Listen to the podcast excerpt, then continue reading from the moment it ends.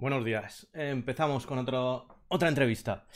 Hoy volvemos a Barcelona para seguir hablando de una de las crews de la vieja escuela y una de las más importantes de, de los inicios, alto voltaje.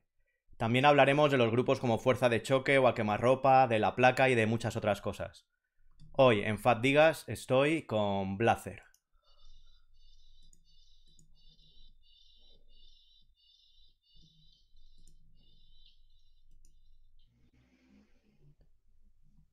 Buenos días. ¿Qué tal? ¿Cómo estás? ¿Qué tal? Pues nada, primero darte las gracias por, por entrar en este mundo de, del internet y de los directos y de las movidas estas. Y, y nada, va- vamos a empezar con, con la pregunta que hago a todo el mundo. Eh, ¿cuál fue tu primer contacto con el hip hop? Mira, mi primer contacto con el, bueno, yo lo llamaría con el breakdance, ¿vale? Porque en el año 85, si tengo ahora 48 años, era muy pequeño y realmente mi primer contacto fue el breakdance. Luego, luego descubrí más adelante que, que englobaba algo más que solo el break. Mira, yo recuerdo que yo era, era chiquitito y en Barcelona hay un sitio, se llama Mercat de Sant Antoni, que se dedicaban a, bueno, vendían libros de segunda mano, eh, juegos piratas, y yo iba con mis vecinos, que eran mayores que yo, y íbamos a comprar juegos piratas del Spectrum 48K, que era un ordenador hiper pequeño, con Con las un teclas de casete, goma, con un casete externo. con cassette, con cassette, y íbamos allá a comprarlo y, bajamos en la, pa- en la parada del metro de universidad. Y había gente ahí que yo decía, ostras, yo me acuerdo que era, era chiquitillo y lo veía bailar, y yo, jolín, guau, qué guapo, ¿qué es esto? Y a partir de ahí, claro, eso íbamos cada, cada fin de semana. Y empecé a interesarme, me quedaba ahí horas, en casa practicaba, y luego ya empezó el auge de tocata y, todos, y, todas esta, esto, bueno, eh, más, más comercial, ¿no? O sea, o sea, en la televisión y ya, ostras, si eso yo lo que veía bailar allí en universidad. Y ahí empecé un poco a viciarme un poco en el breakdance. Y, y tú sabes tú que se supone cuando hablan de ti, hablan de vieja escuela, supongo que hay gente de antes del break por, pues eso, 84, 85, pero tú tienes idea de cómo pudo llegar, porque eso es antes de las películas y de las modas en Barcelona, o por ahí más o menos. ¿Tú sabes cómo pudo entrar el hip hop en Barcelona? Bueno, yo supongo que, bueno, en, aquella época supongo que por contactos, que lo vería al- alguien que lo vería de casualidad en algún sitio, realmente eh, yo lo descubrí en, en Plaza Universidad en el año 85, pero claro, yo tengo 48 años, de mi grupo de AVT hay gente con 52, o sea que esos cuatro años es la diferencia de que yo, ellos ya se veían más mayores que yo Claro. realmente eh, no lo sé como los, los primeros, aquí inicio los, los primeros pinitos en el, en el breakdance, porque yo diferencio del breakdance al hip hop, ¿eh? porque Sí. yo, el- mucha gente el hip hop lo, lo descubrimos mucho más adelante. Pero yo creo que, que ya había habido algún documental en, la tele- en TV2 so- de guerra de estilos en el año 84 y creo que ahí salía un poco de todo. Y bueno, supongo que la gente más mayor son los que iniciarían esos contactos. ¿Y cómo te fuiste uniendo? Si eras un niño, ibas a mirar, ¿en qué momento dijiste yo voy a bailar? Y yo me acuerdo una vez que iba por Badalona andando y me encontré al Carlos, al Roce, y llevaba una camiseta que ponía breakdance. Me acuerdo que era azul, con unas franjas aquí amarillas. Le dije, oye, ¿tú bailas break? Y me dice, sí, sí, bailamos aquí en, en Los Salesianos, que era un, bueno, un colegio que había ahí, había un, un hall ahí, bailaban. Y entonces me fui para allá a, a- a verlo y empecé a ver gente que empezaba, pues realmente estaban aprendiendo todos. Estábamos aprendiendo muchos ahí. Y ahí empecé pues un poco mi contacto con el breakdance. Luego con otro amigo de mi barrio hicimos un grupillo sobre el 86, se llamaba The Cookers, que bueno, que ahora leer la traducción ahora puede parecer un poco rara, pero claro, en aquella época los nombres lo que se nos ocurrían, que quedaban bien. The Cookers y luego Bodies Breakers, evidentemente, que era el nombre del grupillo que teníamos entre tres o cuatro del barrio. Eh, no sé si, si estuviste en el concurso de Tocata o si conoces a alguien del concurso que estuvo en el los, conocí más adelante. Pero no, en el concurso de tocata ya los veía todos muy grandes y eran gente que bailaban muy bien. Y claro, yo los veía y "Oh, yo quiero hacer eso, yo quiero hacer eso. Y los colegas practicábamos en casa de uno del otro lo que veíamos hacer ahí. O sea, que era como. Era como una misa, ¿no? Lo de. Lo de a todo break. Claro, para muchos, yo el contacto que tenía con el break éramos dos o tres personas y, todo lo que. O sea, yo no había visto ni break dance. Yo me acuerdo que vi break dance en el año 85, 86 y pirata en casa de un amigo, que yo creo, no me acuerdo si era en, beta. ¿Te acuerdas del sistema beta que había? Pues creo que eran beta y pirata, o sea, y aquello, claro, aquello fue, oh, su madre nos cosía, nos hacía los pantalones militares, pero en verde, con, la, con, los, con los bolsillos a los sitios. Yo me acuerdo que en el mercado me compré una camiseta de esas que ponía marcas, Parmalat y un montón de marcas, y esa era mi ropa de breaker. Y luego loco por las, luego loco por las paredes, las Sugar Star, que eran las bambas que yo había visto los breakers, que eran más mayores que yo, y claro, iba loco en aquella época, claro, es que era un crío, es que, ¿qué edad tendría? 14, 15 años, imagínate. ¿Ahí en Barcelona organizabais concursos o era solamente el ir a practicar y, tal? Yo recuerdo que lo que se hacía en Barcelona era bailar, no, no se hacían concursos. La gente bailaba, en todos los barrios había eh, sitios, en los colegios, donde había siempre un hall y había gente que en aquella época eh, se dedicaba a bailar break. Y yo no recuerdo, ya te digo, era muy pequeño, no recuerdo que hubieran concursos así, llamados concursos de, de breakdance. Yo lo descubrí los concursos en Tocata, realmente. Y luego pues está todo el boom este del break. Eh, supongo que ahí hablabais de música break, por lo menos aquí en Madrid se hablaba de música break, no había rap ni hip hop ni nada, era música break. Exacto, exacto. Eh, ¿Te empezó a interesar la música ahí o todavía la tenías solamente como un adorno para bailar? mira, yo me pegué años, años escuchando la banda sonora de Beat Street, que la compré, que yo me iba con mis padres los fines de semana, que tenía una casa en Girona, y las cintas de las gasolineras, que yo creo que incluso eran piratas, o sea, no, no rapeaban ellos lo de las películas, era otra peña que rapeaba. Y yo me acuerdo con las cintas de Beat Street y esa fue mi banda sonora, yo creo, hasta, hasta finales de los 88, 88 creo yo que fue mi banda sonora, solo escuchaba eso.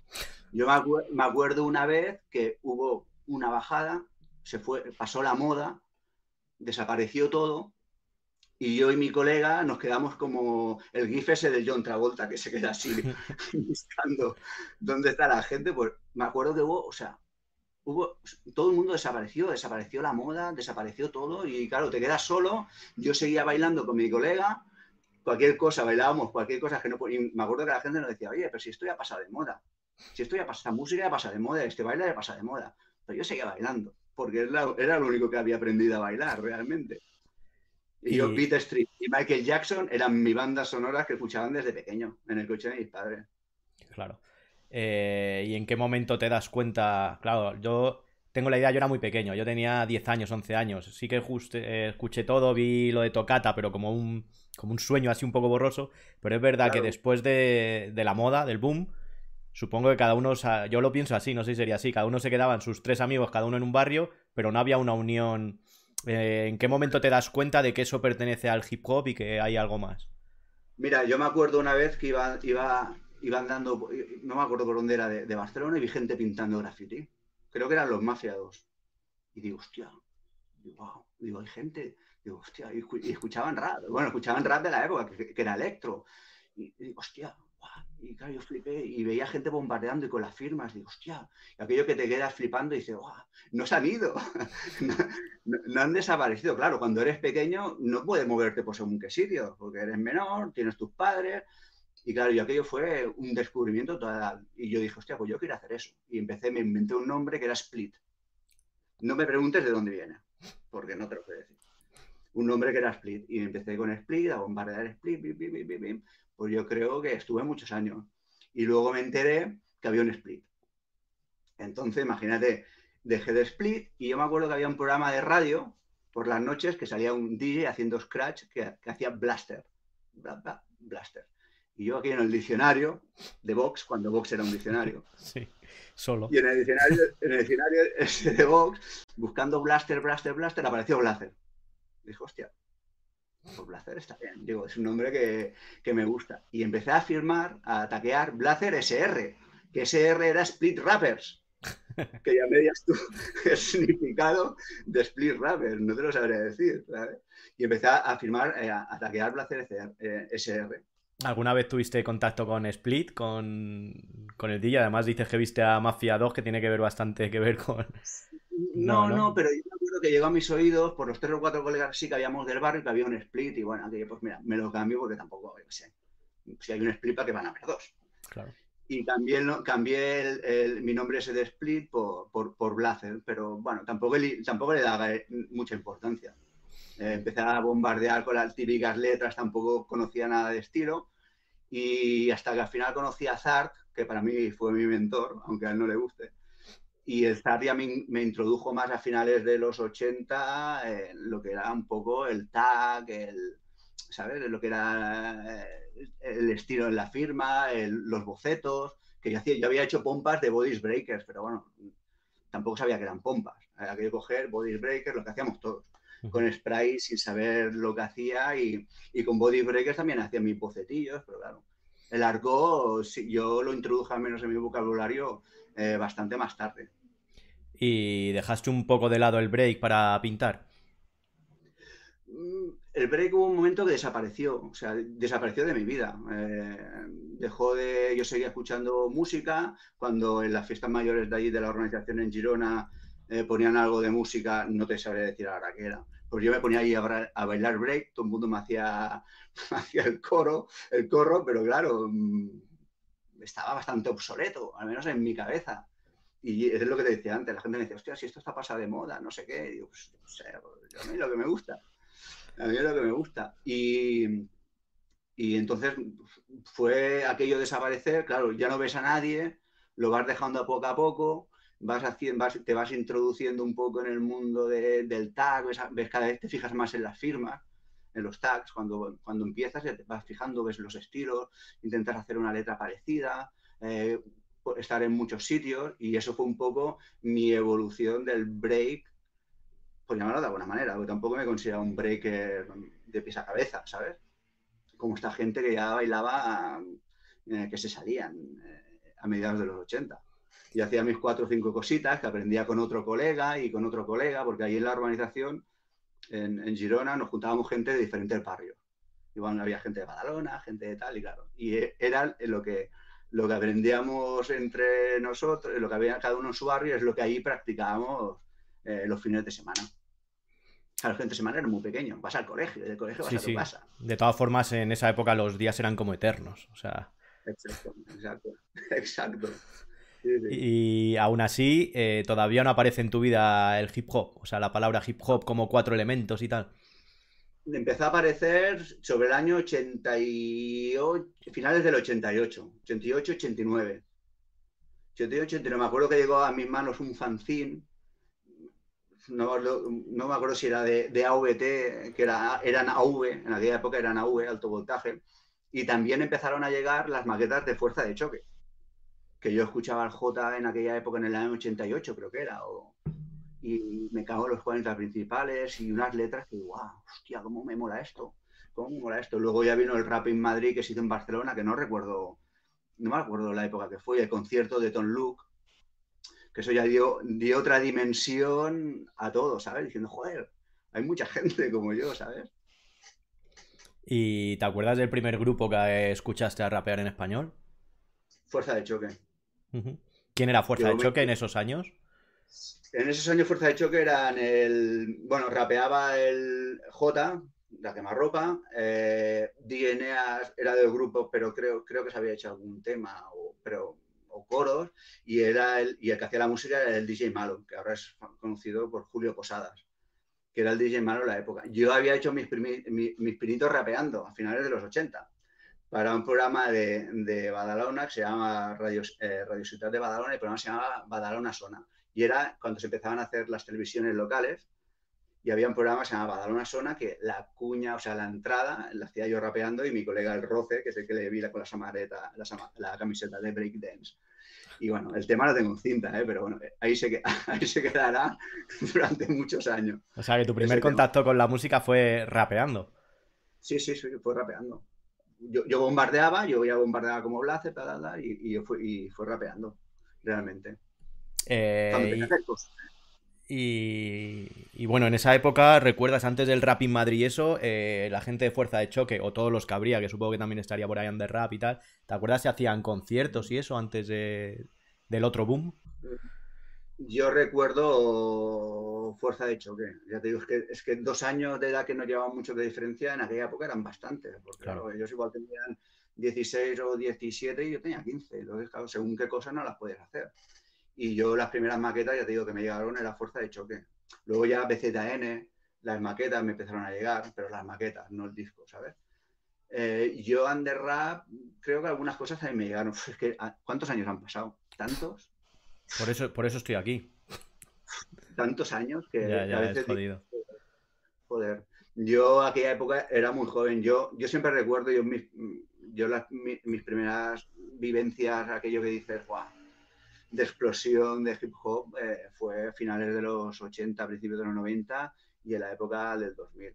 Tú sabes igualmente que el hip hop ha tenido subidas y bajadas. Lo mismo que pasó en el 86, 87 con el break, volvió a pasar en el 80 y pico. Desapareció mucha gente, en el 91 hubo todo el boom, en el 97 bajó otra vez, en el 2000 volvió a subir y así estamos. Sí, sí. Y, y aparte de esos rapeos que soltabas para la radio, eh, ¿se te pasó por la cabeza empezar a hacer música o algo eso vino más tarde? Eso vino más tarde. Eh, bueno, yo, yo empecé, eh, yo era bombardero, yo solo me dedicaba a bombardear, porque soy muy hiperactivo y muy nervioso y me acuerdo que me iba por las mañanas y bombardeaba toda la ciudad con Blazer. Y yo empecé en un grupo que se llamaba ISB, que era Impacto Súbito. Los nombres eso un día da para mucho que hablar. Era impacto súbito, luego pasé a TRD, que era teoría, teoría de Darwin con Sacre, y ya el grupito así más importante, que era, era BCB. Porque yo no sé si pasaba en Madrid, yo creo que sí. Tú antes de ser del, grupo oficial, eras de la pose. Entonces, claro, yo era BCB, pose. O sea, aún no era BCB. Y me acuerdo que en el, en el casal de Joanín, aquí estaban todos los BCB y yo venía, claro, éramos, era BCB Barcelona y BCB Badalona, que era Barcelona Crew Boys y Badalona Crew Boys.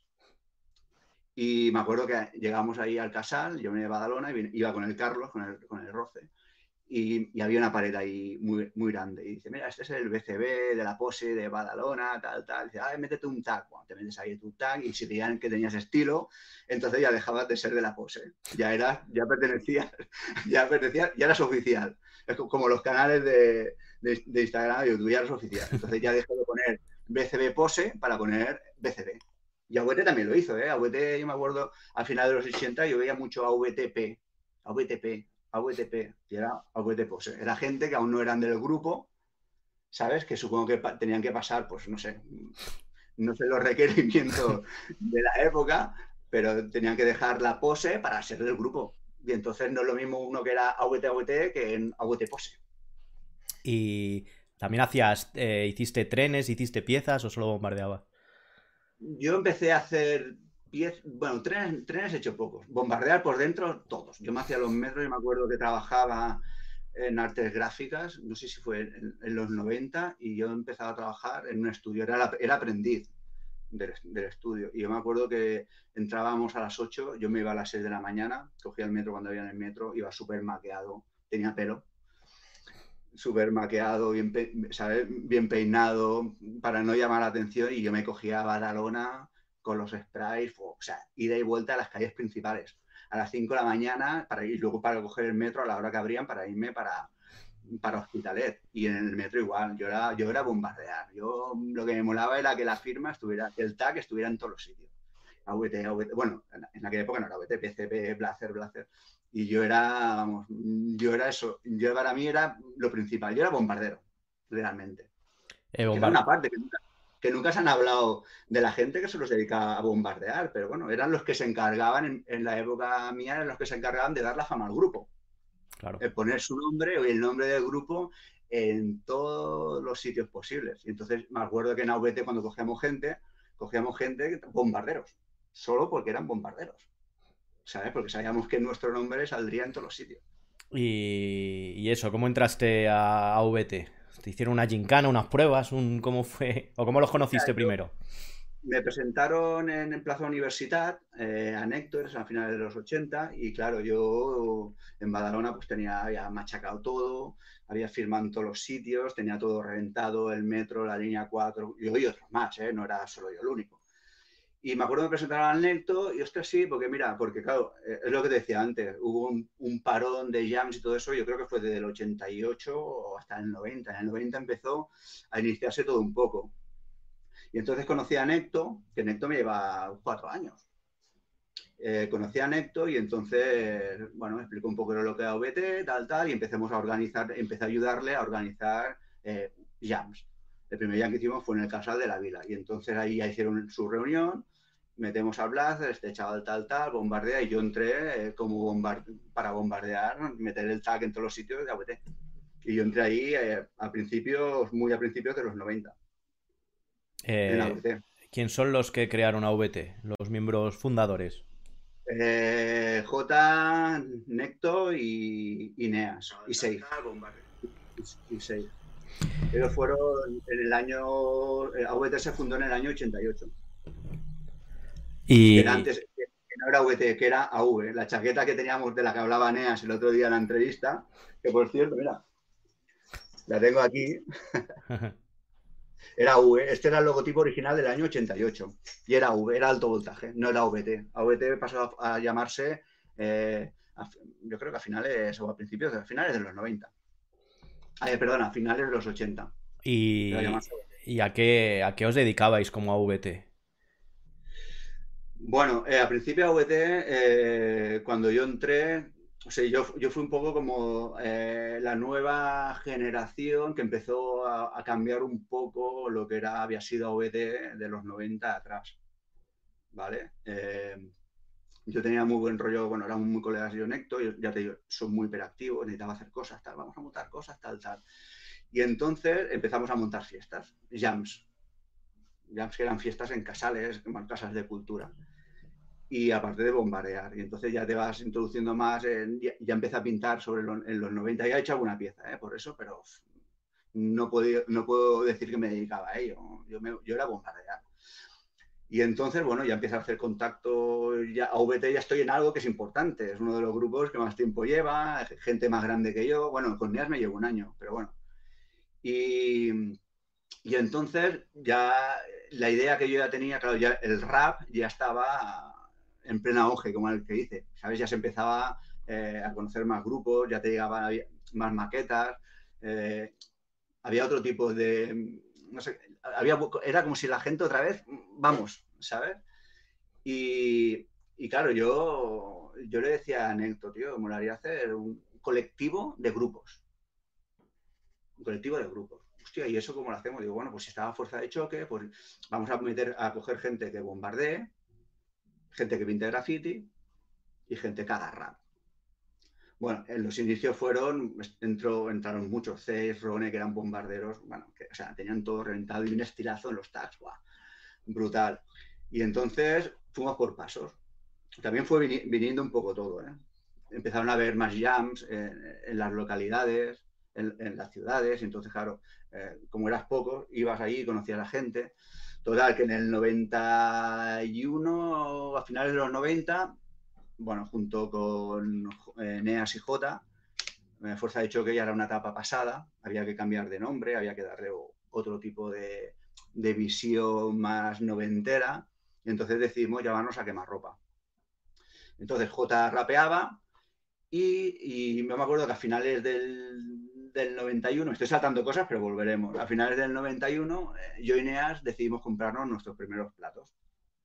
Yo me compré mis Akiyama, eran Akiyama los platos. Luego Neas se compró sus Technics.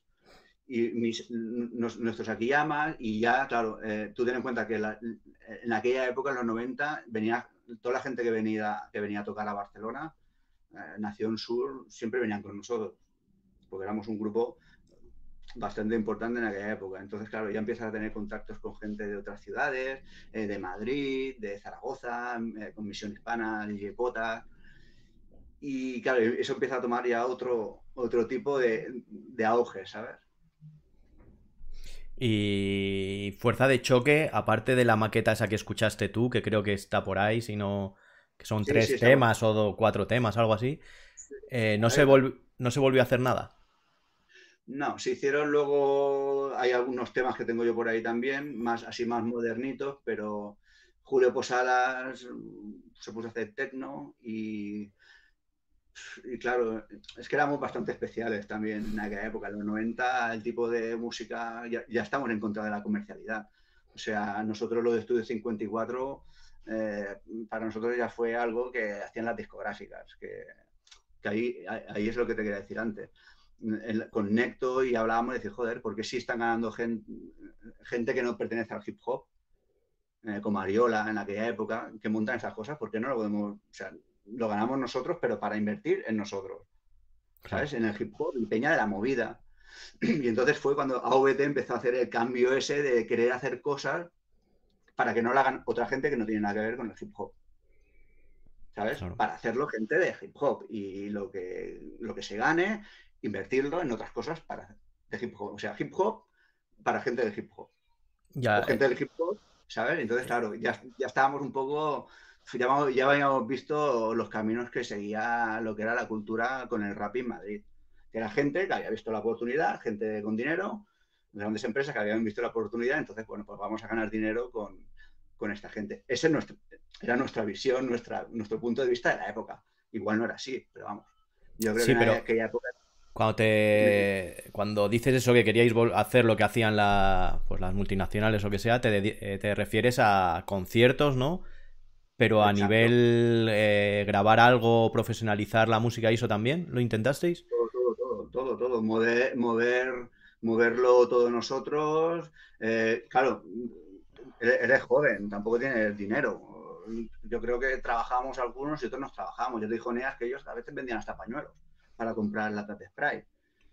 Eh, lo que queríamos era empezar por los conciertos. Bueno, creo que Neas explicó la anécdota cuando montamos en el primer concierto, que fue allí a la sala Razmatar.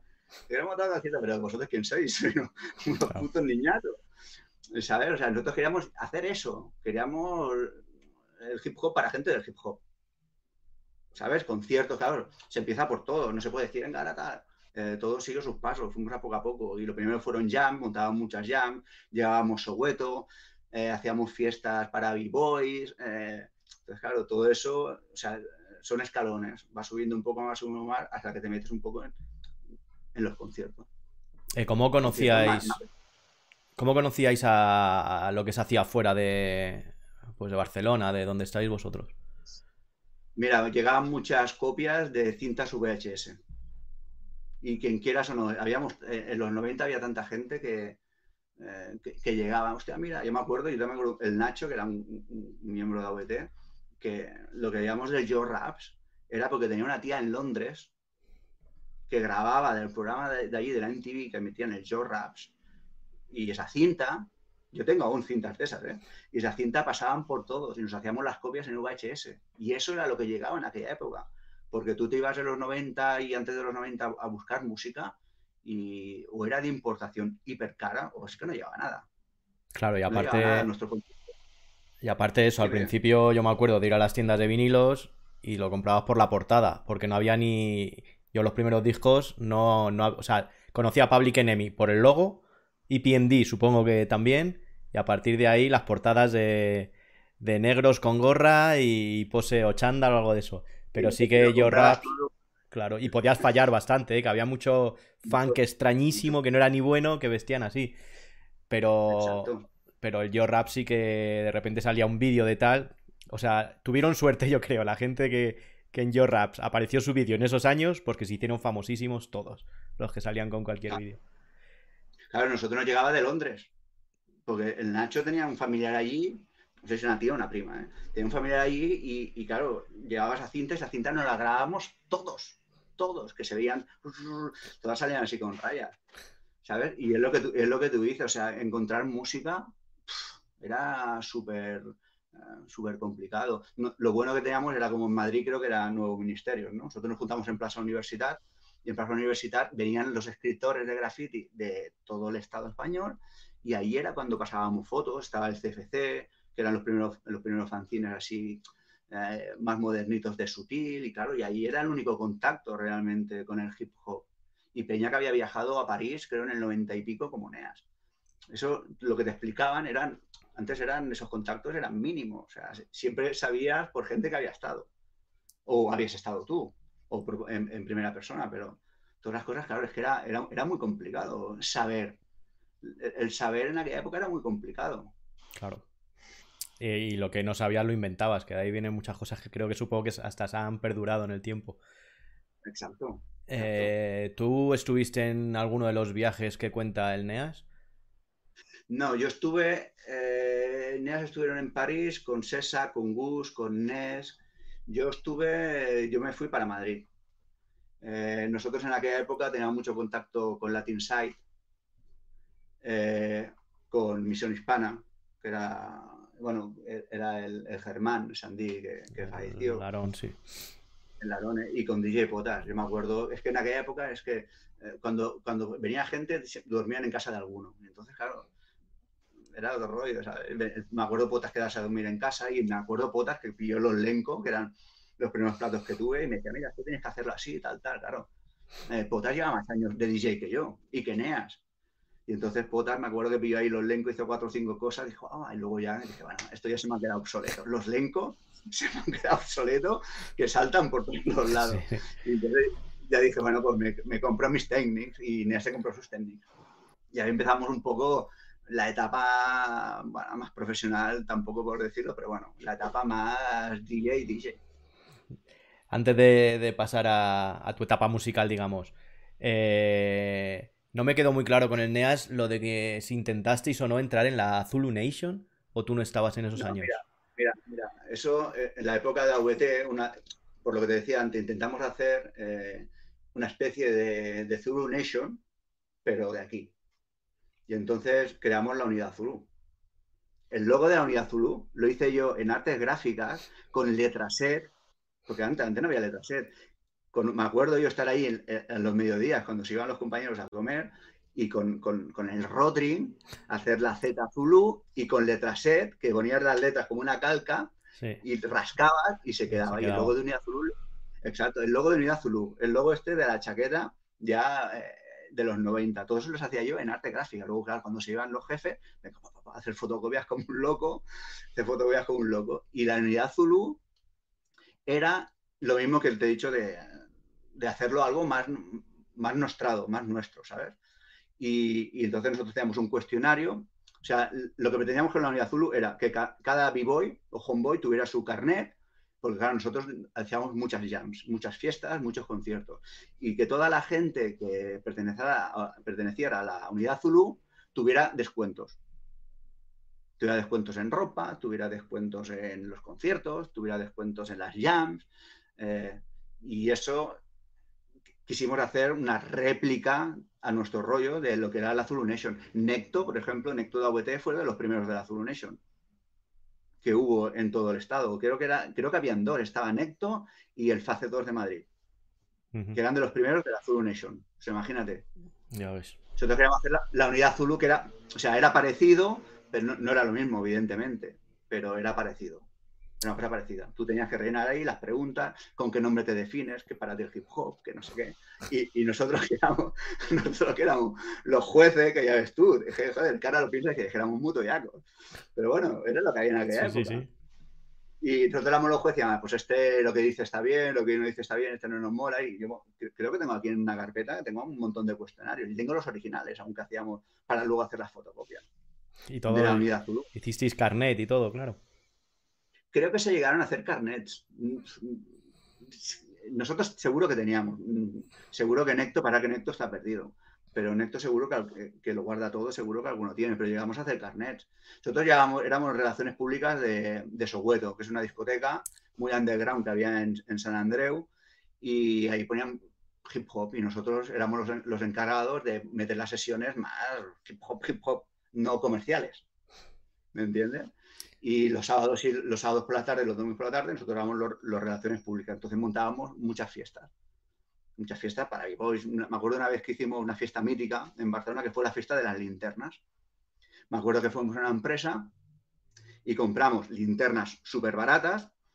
Tú pagabas una entrada, ¿vale? Tú pagabas una entrada. En el de eso ya, ahí estaba el precio de la linterna. Te dábamos una linterna y entonces el jam era luces, o sea, luces de colores, humo, humo, música hip hop y linternas.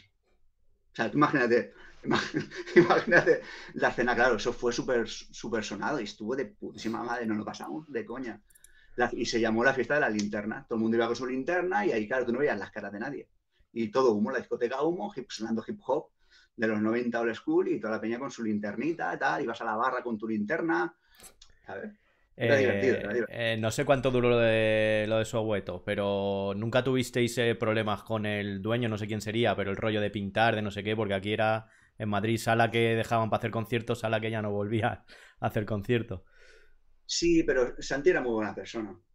Santi era un tío de puta madre y todos, ¿eh? Todos le tomábamos el pelo como queríamos. Entonces, pues bueno, intentamos. Yo me acuerdo, claro, yo era, yo era de los que más bombardeaban de AVT. Yo me acuerdo de hacer, hacer eh, bocetos, o sea, de publicidad y poner eh, abstenerse de, de bombardear la zona o no taquear, ¿sabes? Y yo, claro, y, y le hacíamos Joy Face, que Joy Face teníamos todo reventado. Entonces, claro, como un poco Blazer y Face, eh, no bombardear la zona, no, no, no taquear el barrio. Eh, Lo hacías por quedar bien. No, con, con, no habíamos tenido ningún problema. Incluso con Soweto estuvimos a punto de traer a NTM. O sea, imagínate, con, con con Chanti, el buen rollo que teníamos. Era un tío de puta madre, era un tío muy afable. eh, era, era como nuestra casa aquello, realmente. Y luego ya vamos a hablar un poco de cuando entras en, en la música. Dices que, que te compras unos platos, no sé si ese es el primer contacto que tienes ya para dedicarte a ello. Bueno, dedicarme a ello, yo tampoco lo llamaría así. eh, Yo lo hago como hobby, porque es lo, es lo que he hecho toda la vida. Dedicarme como otros grupos que viven de ello, pues no. Pero sí, realmente empezamos a grabar las primeras maquetas de A Quemarropa. Mi abuela tenía un local en Badalona que tenía una planta, la tenía vacía. Y entonces con Neas y Necto y Gus decimos, hostia, ¿por qué no metemos aquí los platos y conectamos una platina para grabar? y no- nos hacemos aquí, yo qué sé, como, como, como DJs, claro. En aquella época ya habíamos, habíamos incluido a Eat Meat en AVT, que Eat Meat eran el Floriver y el McD. Ujú. Porque claro, ya, ya, ya queríamos que AVT fuera un colectivo de grupos, de todo, de graffiti y de rap, y de DJs, y de todo relacionado con el hip hop. Queríamos que AVT fuera el, el colectivo, que realmente lo fue, que fuera, que fuera el colectivo. Y eh, en aquella época, claro, estaba, eh, era Floriver, era Eat Meat, y yo me acuerdo en casa de mi abuela eh, grabar ahí yo y Neas con los dos platos, dos DJs, imagínate la locura que era aquello, porque claro, como no estaba nada ensayado, Neas por, por a su lado, yo a mi rollo, y ahí empezamos a grabar las maquetas esas de Floriver, el Floriver DJ Floriver Blazer Selecta, todas esas maquetas estaban grabadas ahí, éramos yo y el Neas los, los únicos DJs que habían en el colectivo. Realmente habían pocos DJs en Varna ¿eh? en aquella época, estaba Split y, y alguno más que yo recuerde, pero habíamos pocos DJs. Nosotros éramos los DJs del colectivo, o sea, todo el mundo que rapeaba, nosotros lo hacíamos de DJ. Siete notas, ahí Floriver tuvo luego también al Split, tenía otros DJs en su barrio, pero del colectivo éramos nosotros, Y, tanto en algún jam como en las maquetas. Y las cintas esas que, que, que están por ahí colgadas, que son no sé si cuatro temas cada cinta por ahí, ¿cómo la grababais Sí. eso? Lo que te decía, conectábamos directo. la mesa de, la en directo. Sí, sí, ahí, ahí. El NEAT dijo multipista, pero yo, yo no recuerdo y no tuve un multipista hasta que no fue más adelante. Aquello era en directo. O sea, aquello se ponía el, el, el Oliver, mucho se ponía, poníamos, él tenía sus instrumentales, las poníamos, teníamos la lista 1, 2, 3, 4 y íbamos haciendo scratches en directo. Por eso suenan como suenan. Y, aparte que éramos yo NEAT muy novatillos con los scratches.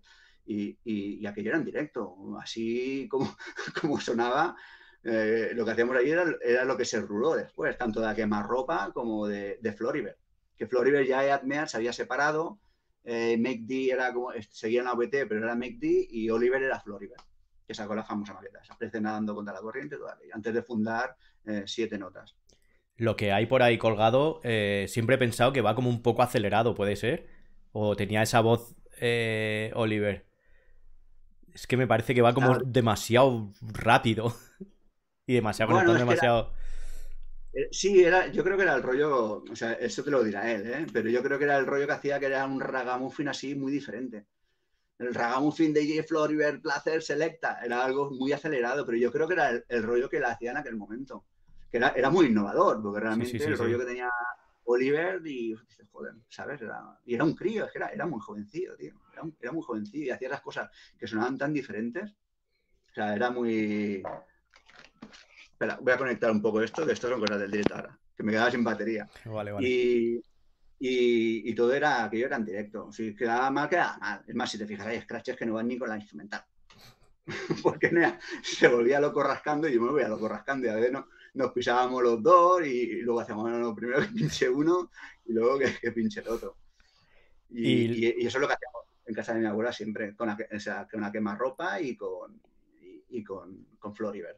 Y luego hay unos, hay unos temas, bueno, por lo, por lo, menos la casa del piloto, no sé si hay algunos más, porque hay como dos maquetillas por ahí rulando. Eso ya está, entró Dive Divoso, ¿no? Exacto, la casa del piloto y ese tipo de sonido ya fue el que creó Dive que entonces ya fue siete notas, siete colores. O sea, siete notas, siete colores, los inicios eran AVT también, pero luego, claro, luego hubo, es que en, el año 97, creo que fue 96, hubo otro, desapareció todo el mundo. Entonces, claro, todo el mundo se quedó en su barrio, o conocieron chicas de su barrio que no eran del entorno del hip hop nuestro. Eh, claro, hubo una... desapareció mucha gente. Y entonces, claro, cada uno fuimos haciendo cosas diferentes. Yo seguía como AVT, Neas también seguía como OBT, Oliver ya se fue con siete notas, siete colores y empezó con la zona, bueno, con el perro piloto que creo que, era con Dive, que era con Dive y con, sí, sí, luego ya lo que conocemos de siete notas. Y con A Quemarropa, eh, ¿llegasteis a sacar maquetas? Porque solo he oído temas por ahí sueltos. A Quemarropa eran temas sueltos. J era una persona porque le da mucha pereza grabar y, y, siempre, o sea, también es lo que nos gustaba, ¿eh? O sea, tampoco queríamos gran repercusión musical. Queríamos grabar lo que nos gustara y rularlo para los colegas. Claro, luego, eh, luego todo se expande mucho más, ¿no? Pero lo que queríamos era para nosotros. Nosotros grabamos las cosas realmente para nosotros. Para que luego es lo que te digo. luego te das cuenta que, hostia, si, si conocen a quemar ropa en Bilbao, dices, hostia, pero si era una claro, por eso. Por eso te cuento que en el 94-95, que la gente empieza a currarse maquetas ya tal, yo me acuerdo de algún concierto grabado con a quemarropa, descompás y tal, que decía, madre mía, ¿esto es porque no graban? Incluso discípulos del micro creo que también estaban. Bueno, muchos grupos que al final no llegaron a, cuajar o yo que sé, a, hacer físico o, o, así algo currado. Pues, Claro, tú ten en cuenta que también era, era dinero y si no había detrás alguien que te lo pagaba, o sea, tú ahora te, metes en internet y tienes 40.000 empresas que te hacen por 100 pavos, te hacen mil copias de CDs. Eh, en aquella época no había tanto, creo recordar, ¿eh? O sea, no, había esa felicidad. Hoy en día, ¿quién no tiene un estudio de grabación, un home studio? Claro. En aquella época no había, no, habían tres o cuatro que tenían estudio, no mucho más. Entonces, claro, había muchas más trabas para, para llegar a eso. Entonces llega un momento que, bueno, tampoco era, ya te digo, a menos en la quemarropa. ¿eh? Eh, yo siempre te hablo desde mi punto de vista. ¿eh? En la quemarropa, pues a, mí no, a mí me da igual, realmente. Es que he visto, he visto en la página de AVT que, que tienen en Instagram una portada de que pone, claro, queda un poco ahí al aire, pone como posible portada o proyecto de portada de a quemarropa y vienen como seis temas o no sé qué. No llegó a que era una maqueta, si te fijas. No era, maqueta, maqueta. No, era, serio. Y yo creo que esa portada la hice yo también, con letra set, evidentemente, letra set es lo que mandaba. Y, era una portada, no era nada serio, o sea, se quedó ahí porque, bueno, J, ya te digo, J le costaba mucho grabar y también, eh, al no ser del mismo barrio, también todo se complica más. Nosotros, por ejemplo, Gus, Necto y yo éramos de Santa Adrià y de Badalona. Eh, Neas, Neas, J era de Ciudad Badía, de Ciudad Badía, que está, bueno, no está lejos, pero no está, no está en el mismo barrio. Y entonces, claro, éramos un grupo de peña, de gente desperdigada por, por todo Barcelona. Entonces, claro, dentro de ahí siempre hay grupos y Neas hacía sus movidas. Igual que Neas decía, yo es que me he criado con los chichos. Yo no, yo me he criado con, con boleros. Mis padres escuchaban Josep Guardiola, escuchaban Moncho y escuchaban Diango. o, sea, que eso... Lo mío es peor que, que escuchaban copla. ¿El qué? Que los míos peor que escuchaban copla. Claro, es que eso, cada uno, tío, ha crecido con cosas diferentes. Eh, ¿Conservas todavía grabaciones y cosas de esas? Sí, sí, sí. Hombre, si tengo la de Badalona Sona rampeando yo, no voy, a no voy a conservar lo otro. Sí, tengo cosas. Tengo cosas algunas y de, de descompás también tengo, tengo algunas maquetas. De tengo- molaba, yo ya te digo, lo único que he escuchado de Hompa son dos temas o tres en un directo. Creo que hay una canción en, en internet que es de, no sé si es de ese directo, pero vamos, es el mismo tema.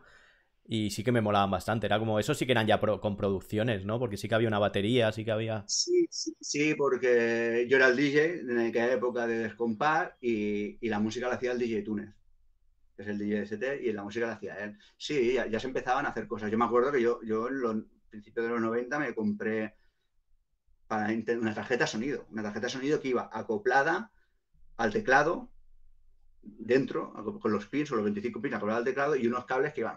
Y el programa se llama Octalizer. Y yo dije, yo no, yo no produzco. Digo, esto es muy complicado.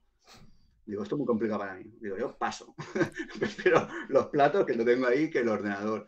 Y, y con esos programillas y creo que creo que mm, DJ Tuner también produ- eh, hizo el tema, bueno, hizo las maquetas de eh, las producciones con el Octalizer. Sí, mal lo recuerdo. Octalizer, que seguro muchos dirán eso que es. Pues era un programa como Cubase, podría ser, Sí. de la época. Y ya te pones como DJ, ¿con qué grupos estás aparte de A Quemarropa? Bueno, yo estaba con, yo con, con todos los que me pedían AVT. Yo era eh, principalmente quemarropa y, y descompar hasta que vi que a mí subirme a un escenario mm, tenía tanta adrenalina que me temblaban las manos. No era capaz de buscar el surco. O sea, yo me acuerdo que J a veces se giraba y decía, tío, me has puesto, me has puesto, me has puesto otro efecto, tío, de scratch, porque de, de la adrenalina que llevaba, ¿sabes? Me ponía tan nervioso que no era capaz de, de atinar y mira que tenían, teníamos los, los, vinilos marcados y yo no era, muchas veces no era, no era capaz de atinar el efecto. O sea, me temblaba tanto la... Y dije, mira, tío, algo que me produce eso y que lo paso tan mal, fuera, fuera. Y entonces, bueno, empecé, dejé, dejé de hacer directos con la quemarropa, entonces Nea, Nea, siguió con ellos, luego en la quemarropa entró Leur, Buffy haciendo coros, y bueno, hubo un poco ahí de, de movimiento. Y yo seguí haciendo mis mixtapes con Soyez, de, de Geronación. Lo que te iba a decir, luego ya a finales de los 90 te vas a, a Gerona a, sí. empiezas con, con Soyez a, a, sacar mixtape como DJs no CD. Sí, sí, yo me fui a vivir a Girona y yo creo que era el año 96 o 97 y con Soyez estuve, pintamos mucho vías del tren ahí en Girona, claro, no es lo mismo que en Barcelona, estaba, estaba todo más como más... Más virgen. Exacto. Y, hombre, Virgen, las afueras, la capital estaba reventada de Girona, pero los pueblecillos y todo eso sí que está, eran mucho más vírgenes. Y con Soyez empezamos a pintar graffiti y hacíamos mixtape de J no CD, que estábamos en contra de pinchar con CD, que bueno, que ahora lo dice, dice bueno, mira, ahora, ¿sabes? Pero estábamos en contra en aquella época del CD, como, como, como herramienta del DJ del hip hop. Y si nada de J no CD. Yo saqué una mixtape que era el Blazer Selecta, y, y, bueno, y ahí empecé un poco con el, con el Cubase, a hacer mis primeros pinitos produciendo. Pero bueno, no fue hasta el 2000 así cuando realmente empecé a ponerme con la placa, cuando empecé a ponerme serio a, a producir. Eh... Pero sí, en Girona fue esa etapa de DJ, eh, mixtapes y fuera. Mixtapes muchas se quedaban para nosotros, ¿eh? nos las rolábamos entre los colegas, menos el Bracer Selecta, que sí que la, la, la, vendí en Game Over, que era una tienda de, de uh -huh. bueno, que había de, de, hip hop, que habían botes, fanzines, de todo, cintas, vinilos, en Barna, del Muki y creo que era del Capi también. Con AVT eh, siempre me ha parecido, no sé si, bueno, supongo que sí, que ha habido, ha tenido mucha relación con Geronación. ¿Fue por tu movimiento a Gerona y tal? Sí, en, en parte sí, pero bueno, Metro era un vieja escuela también y Metro ya se conocía con, con, con, Necto, pero sí que es verdad que yo, yo quería expandir, expandir lo que era VT y formar un grupo de grupos y un colectivo. Entonces Geronación era un grupo muy, muy potente en Girona y muy importante y entonces tuvieron una época que formaron parte de AVT, que no sé, estaban Descompás, Geronación, eh, bueno, siete notas, eh, a quemarropa y era estaban más dedicados a la música, ¿eh? porque NST, que era el grupo de escritores de graffiti, también eh, se separaron un poco, porque bueno, VT se tiró más por la música en aquella época, ¿sabes? Pero no por nada, ¿eh? porque realmente pues, es lo que más nos gustaba. ¿eh? ¿Tú seguías, en todos estos años, seguías pintando? Sí, sí, yo seguía pintando. Yo hasta el 2000, hasta el 2000 creo que seguí pintando. Pues... Pintando, pintando graffiti y bombardeando. Sí, sí. Pues ya en a principios de los 2000, creo, más o menos, eh, AVT como no sé si desaparece o queda ahí aparcado en un lado y te unes a la placa. es lo que te decía antes, del año 96 o 97 al 2004, eh, AVT estaba en stand-by. Eh, los únicos de AVT que seguían haciendo cosas como AVT éramos yo y el NEAS. Y el Oliver, pero el Oliver ya no era, o sea, si era de AVT, porque AVT es algo que somos todos, ¿me entiendes? O sea, es algo que llevas dentro, aunque no hagas cosas con AVT. Oliver siguió como mucho, empezó como mucho, siete notas, NEAS también con ellos, y los únicos activos en aquella época éramos yo, el NEAS y el mucho, de los que fuimos a AVT de, los 90. Y entonces hubo ese stand-by, yo volví de Girona a Barcelona, y entonces me ofrecieron entrar en el colectivo La Placa. Eh, estaba NEAS, Falsa Alarma, los socios, y bueno, era un colectivo que era un poco, lo, era el espejo de lo que yo quería hacer de AVT en los 90. Entonces, claro, no me podía denegar y, realmente que yo creo que las primeras etapas del 90 y el 2000, las más importantes para mí y yo creo que del hip hop, yo creo que también son, esos años, musicalmente. ¿eh? ¿Y a qué os dedicabais en, la placa antes de, hacerlo más visible? No, la placa era un, colectivo, era un grupo de grupos. Era un colectivo de peña que hacía, habían DJs, habían productores, habían MCs, y era un grupo de grupos, era un colectivo. Había peña que pintaba grafiti también, ¿cierto? Era, como la AVT, era como una AVT, pero más moderno, más actual, más, de lo, más del año 2000. Creo que se fundó en el 2002 o así, ¿eh? más o menos. ¿eh?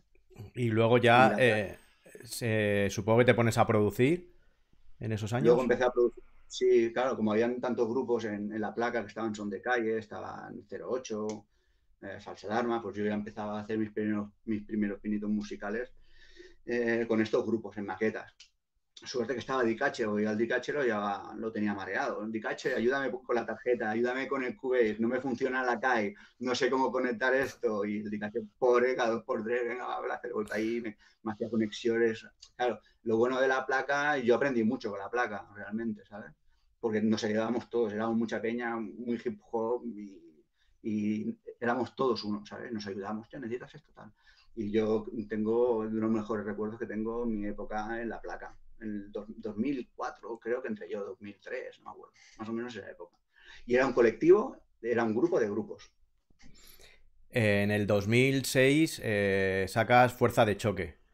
Eh, ahora a mí, eh, hablando contigo y eso, me extraña que no lo llamaras ni a VT ni a Quemarropa, porque Fuerza de Choque fue un poco antes que tú. ¿Cómo pusiste ese nombre? Sí, pero porque en, los 90, yo sé, o sea, en el 90 a Quemarropa no existía, yo era Fuerza de Choque también.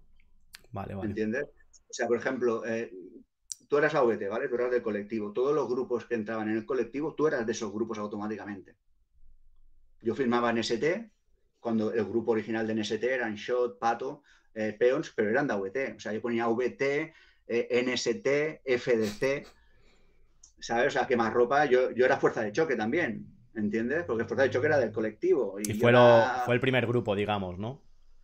Sí, claro fue el primer grupo de rap de AVT, fue Fuerza de Choque.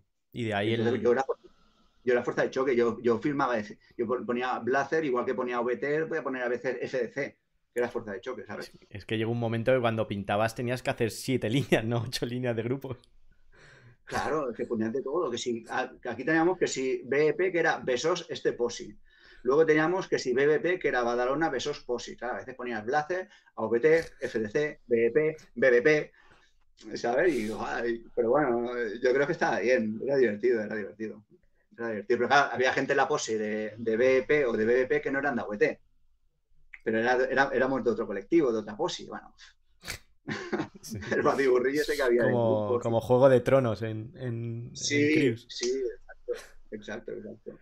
Y... y pues, yo puse el nombre de Fuerza de Choque porque yo realmente cuando escuché Fuerza de Choque dije, joder, este rap me mola, combativo, letras súper super diferentes, poco comerciales, eh, rimas que riman la segunda estrofa o tercera estrofa, unas letras súper inteligentes y claro, yo cuando escuché eso a finales de los 80, yo a, diario no escuchaba otra cosa que Fuerza de Choque. Luego pertenece a Fuerza de Choque, para mí yo tengo que rendir tributo porque musicalmente Fuerza de Choque fue lo que me cambió en aquella época.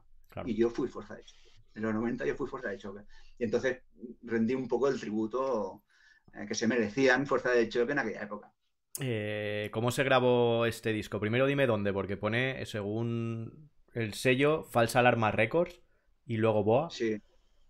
Se grabó en, los estudios que teníamos de la placa. Teníamos, tenían estudio, bueno, la placa tenía, era un, local súper grande y teníamos la parte de abajo estaban los dos estudios, estaba el Pizza Clave y el estudio de los socios socios. Y empezó como una maqueta y empecé a producir y digo, oye, pues joder, ¿por qué no con Peña, llamo a Peña para que colabore? En sí, si yo voy haciendo producciones y hacemos así rollos mixtape, pero bueno, yo no quería tampoco que trascendiera más allá del, de, de, era siempre mixtape, rollo maqueta. Y bueno, y con falsa alarma, pues un día, oye, tal, ¿por qué no hacemos esto? ¿Por qué no lo sacamos por. ¿Quieres que lo saquemos por Boa? Ay, por falsa alarma Records. Falsa alarma Records era alarma Records Boa. ¿Por qué no lo sacamos? No sé qué. Digo, hostia, pues a mí la verdad me, molaría. Yo creo que ya había hecho algún tema, había producido un tema, el de mi legado para falsa alarma, el pieza clave de demo. Ya había hecho esos pinitos, fueron mis primeros pinitos en formato serio, ¿sabes? En un vinilo que se vendía y que sonaba. Eh, creo que fueron con, con Falsa Alarma y con, y con demo. Y entonces, bueno, si te fijas las mixtapes, si alguien lo ha escuchado, los, que, los speakers eran Tito y, El Santo. Y era un formato mixtape como los que se hacían en Francia. Claro, tú ten en cuenta que yo, yo llevo mamando el rap francés desde, desde finales de los 80. Tú sí estás influenciado de verdad del hip hop francés, ¿no? Claro. Yo empecé en el año, yo, yo me acuerdo que tenía una novieta en Girona que era, era belga y ella me, me, me, pasaba las cintas de rap francés y yo, que eran maquetas, y yo me flipaba. Yo en los 90 yo escuchaba todo lo que había old school de la época, bueno, Keyores One, eh, Rakim, pero yo flipaba con el rap francés. Yo era rap francés, el niño siempre se metía conmigo, le decía... siempre, teníamos, siempre teníamos el pique de, por el acento del rap francés y yo, bueno, y me flipaba, me flipaba. Te flipaba. Unos viajes a me pegaba unos viajes a, a, Perpiñá con un colega más grande que yo que tenía moto a comprar ahí, compraba las revistas, porque muchas revistas venían con, con CD, compraba maquetas, cintas de NTM o cintas de AYEM, ¿sabes? Editadas. O sea, yo era un flipado y lo soy, ¿eh? lo sigo siendo. Sí, es lo que te iba a decir. Ahora hablaremos de, de lo que haces ahora, pero has evolucionado con el, con el rollo francés, digamos, con el estilo francés. No, te has, no te has quedado en los 90 ni nada. Bueno, ahora hablaremos si quieres. Eh, fuerza de choque, eh, lo produces tú todo, ¿no? Son todo producciones tuyas. ¿Qué equipo? mío. Dime. dime, No, dime, dime. Producciones mías, eh, bueno, con Peña rapeando, los speakers Tito y Santo, con scratches de Neas, DJ Salgos, DJ Enzo, la mezcla de duers de sucios socios y Dicache también, y, y máster de Dicache una amistad de la placa, de gente de la placa o gente que tenía afinidad con ellos, colegas. Yo tampoco soy muy de ir detrás de la gente. Oye, nos hacemos un tema. Soy, para eso soy un poco antisocial. Pero sí que conocía, conocía a Zenith de Falsa Alarma, conocía a gente y bueno. Oye, ¿te apetecería hacerte el tema? Y conocí por primera vez a Alexa también en ese tema. Me lo presentó J. J me decía, hay un pavo que mama mucho del francés, que te molará, te caerá de puta madre y también es un flipado del rap francés, te molará Alexa y y vino un día al local ahí a grabar un tema que hizo creo que Noma con Falsa Arma, o, grabaron el disco de, de Noma, lo mezcló de Cache Santiago, y ahí conocí a Alexa. Y sí, sí, nos hacemos el tema y mira, hasta ahora haciendo cosas juntos. ¿Y qué tal, qué tal fue el disco este?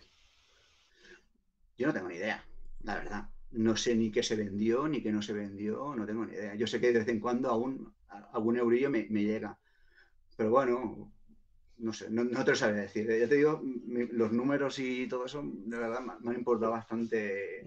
Hombre, aparte de las ventas, me refiero también porque eh, pusiste cara y nombre a, ti como, como, músico y como tal, porque yo, Fuerza de Choque, sí sabía. Blazer, supongo que lo habría oído varias veces, pero de repente Blazer ya te pones a investigar de dónde viene y tal, y sí que te puso un poco en el mapa, que está guay, ¿sabes? Tener una trayectoria tan larga y de repente lo que te he dicho antes de tener algo físico para hacer una referencia a un punto de, inflexión y que la gente se agarre algo, ¿sabes? Y está guay. Yo creo que me lo, yo creo que me lo debía y se lo debía a VT también. Y a VT tenía algún miembro, pues algo muy, muy, mío, muy nuestro. El Fuerza de Choque fue, realmente fue un proyecto muy mío, ¿sabes? Mis producciones, la gente que me molaba su rollo, no aquello por vender, ¿sabes? Gente muy afín, que, eso es lo que te digo, gente que muy afín a mí que me molaba lo que hacían y fuera. No busqué tampoco gente por vender, ah, meto a este porque seguro. Que... Tampoco, tampoco, sé si hubieran querido, ¿eh? o sea, que las cosas van como van. ¿Qué equipo utilizabas en esa época para producir? Ya, yo empecé con Akai, en el primer tenía un rack de Akai que, que, estaba muy bien, pero con el disque todo el día va, va, va. Y empecé con Cubase ahí. Con Cubase lo que hacía, bueno, lo montaba y con el Akai era con el que con el que trabajaba y, y, al final opté por quitarme el sampler y teniendo librerías UST. Ahora he vuelto a Akai, ¿eh? por eso y teniendo librerías UST y programas UST solo en una I y que el bounce de las pistas es diferente a cuando lo hacías por cable, ¿sabes? Que era... Dije, joder, pues voy a, voy a, modernizarme un poco. En la placa casi todo el mundo trabajaba también con Reason, Fruity Loops, bueno, Fruity Loops creo que más tarde, con Reason, Fruity Loops y Cubase o Logic, que trabajaba Ticache, creo. Y claro, yo me sentía un poco obsoleto, porque claro, el rollo ahora, ahora, está muy, ahora muy chulo todo lo analógico pero en aquella época yo me veía muy obsoleto trabajando con, con una CAI. Eh, los sí. de, de, antes no son los de ahora, ¿eh? Ya, ya, no, por eso te decía, yo cuando alguna vez he visto y he tenido o me han dejado alguna caída de rack, me parecía tan poco fluido que era incapaz, o sea, no tenía la paciencia como para, para llegar a hacer lo que tienes en la cabeza. Claro, tenías que cortar una muestra, venga, por numeritos, ti, ti, ti, como si fuera una lavadora. Eso re ralentizaba todo un montón, ¿sabes? Ahora en la calle, por ejemplo, el X, tienes una pantalla, todo táctil, corta, fu, con la... es una verdad que se te va la olla que dices, joder, yo no me imaginaba hace 20 años esto tan táctil, ¿sabes? Sí, es alucinante, la verdad. Eh, luego eh, vuelve en el 2000, no sé si finales de los 2000. Eh, empezáis con AVT como hacer conciertos vieja escuela. Yo creo que hay uno que, que van de rap que hemos comentado antes.